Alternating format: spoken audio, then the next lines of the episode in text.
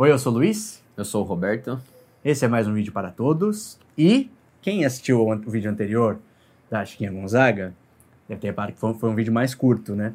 E é proposital, porque a gente está tentando, estava dando um tanto de trabalho, a gente tem as, É. as outras coisas que a gente tem que fazer e os amigos ajudam a gente e sofrem.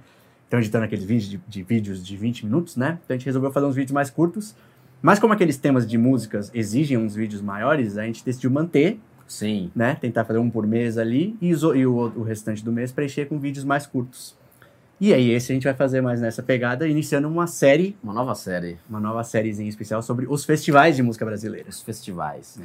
E a ideia e a ideia dos festivais surgiu porque, pelo menos pra mim, acho que pra você também, Também. né? Eu tinha uma ideia incompleta dos festivais. Eu achava que era tudo uma mesma coisa, feitos todos pela Record. E na verdade, pesquisando por uma das músicas que a gente fez, Sinal Fechado, que foi vitoriosa num festival, eu vi um, um livro que inclusive vai guiar essa série que a gente vai fazer, do Zusa Homem de Mello, chamado A Era dos Festivais, Uma Parábola.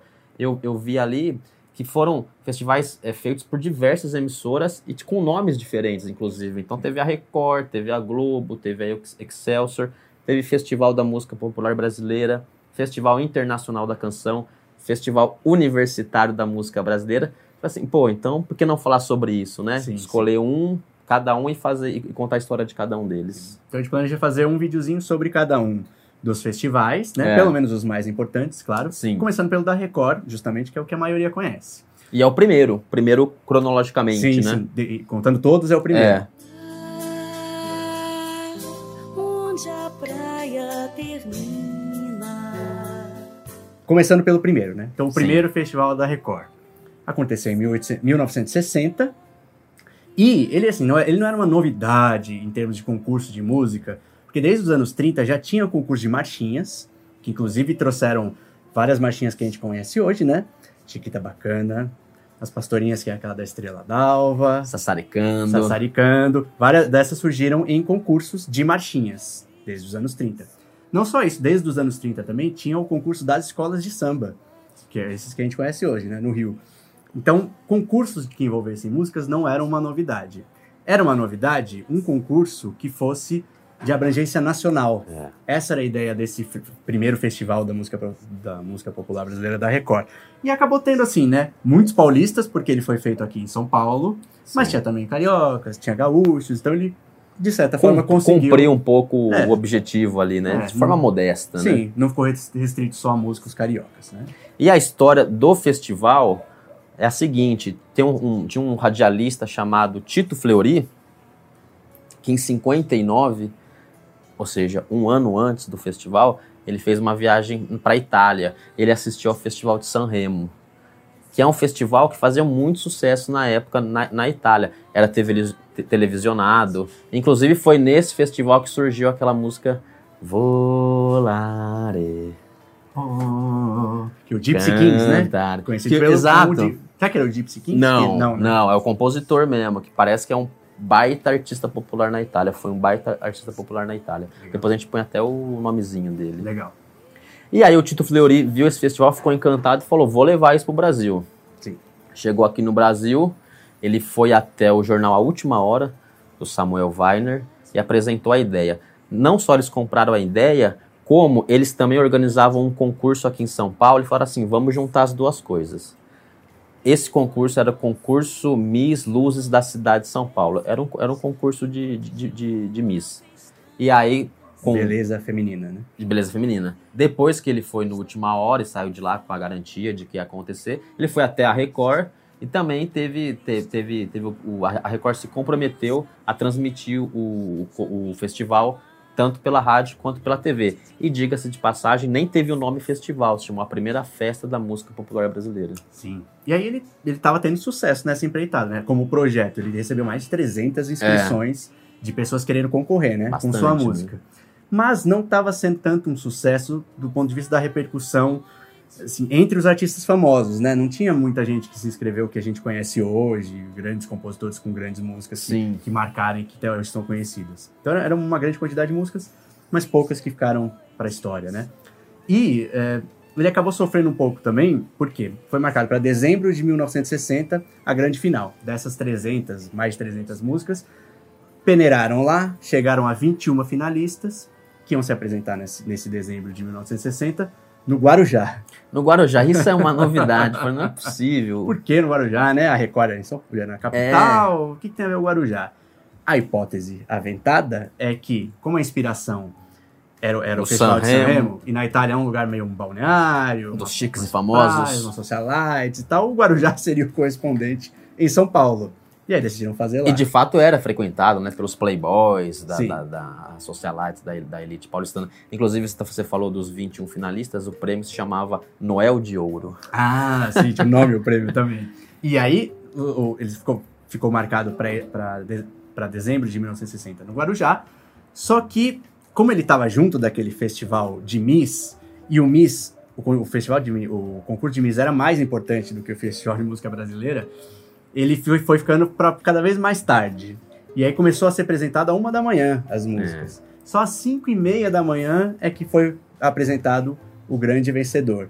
Inclusive, nesse concurso de Miss, que era o mais importante, quem venceu foi a Mila Moreira, que é uma atriz da Globo. É uma atriz da Globo. de novela, se a pessoa vir, vir o rosto dela, vai reconhecer com certeza. Tem uma, tem uma entrevista, é, uma entrevista que eu vi dela recente, acho que é recente, que ela tá falando dos 70 anos da Mila Moreira. Ela conta essa história. E ela fala que ela tinha 14 anos e ela se inscreveu como se tivesse 16, que era a idade mínima. Tem foto dela, menina, assim, com E ganhou. a faixa. A Sim. faixa. é.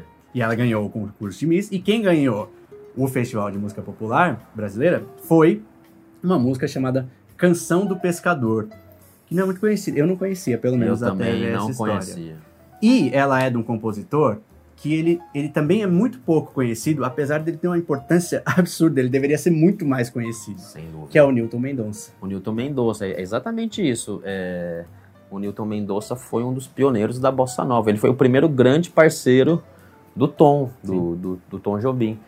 É, aquele livro da irmã do Tom fala que ele e o Tom eram aqueles caras que tocavam na noite juntos, frequentavam os inferninhos ali no começo da carreira. Eles fizeram juntos, por exemplo, é, o Samba de uma Nota Só, Meditação e Desafinado, que é praticamente um, um hino, da, um hino da Bossa Nova. E ninguém lembra dele, né? Ninguém Só lembra Tom dele.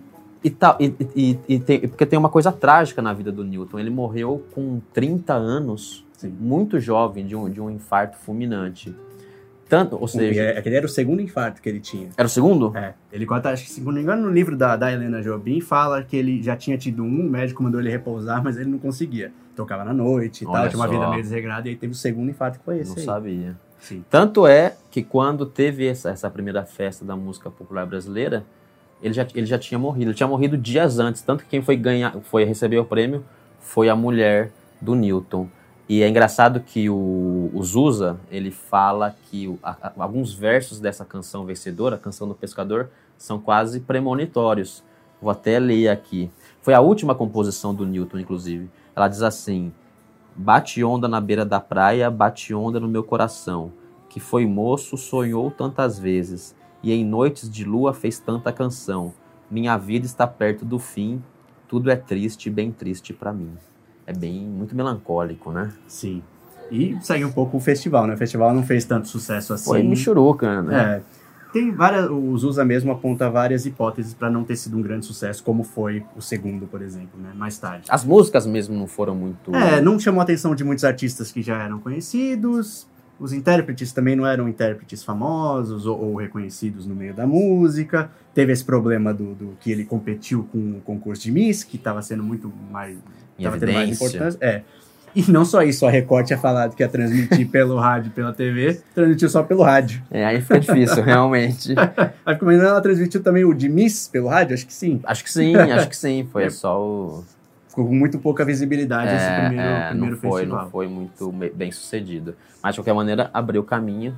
E a gente, por uma questão de rigor histórico, porque isso daqui é um trabalho pra gente, ele tinha que estar presente aqui também. Apesar de não ser pago. Pra não ser pago, somos os abnegados. Então esse foi o primeiro. O segundo já é um que a gente já conhece mais. Que aí arrebenta. ele, É, Que vai ser o do próximo vídeo. exatamente. Aguardem até lá. Pra encerrar esse, né? Como gente? sempre, né? Sim. Nossa, agora... A gente tinha até um compromisso de beber essa cerveja até o fim. Vai ter que tomar, né? Vai ter que Porque tomar. agora a gente decidiu, como tá ficando muito caro, beber uma bebida muito diferente a cada episódio, cerveja é um pouco mais barato. Vamos fazer uma cerveja. A gente vai fazer uma série de cervejas também. Vou usar esse mesmo copo, então tem que tomar. Vamos tomar. Bom, vamos lá. Qual que você escolheu? Olha, eu não sou um grande entendedor de cervejas. Mas eu, diferente de você, né? Que é um grande conhecedor e, e Eu sou um apreciador, eu gosto muito desse estilo aqui, que eu aprendi. Ah, eu- é o meu preferido.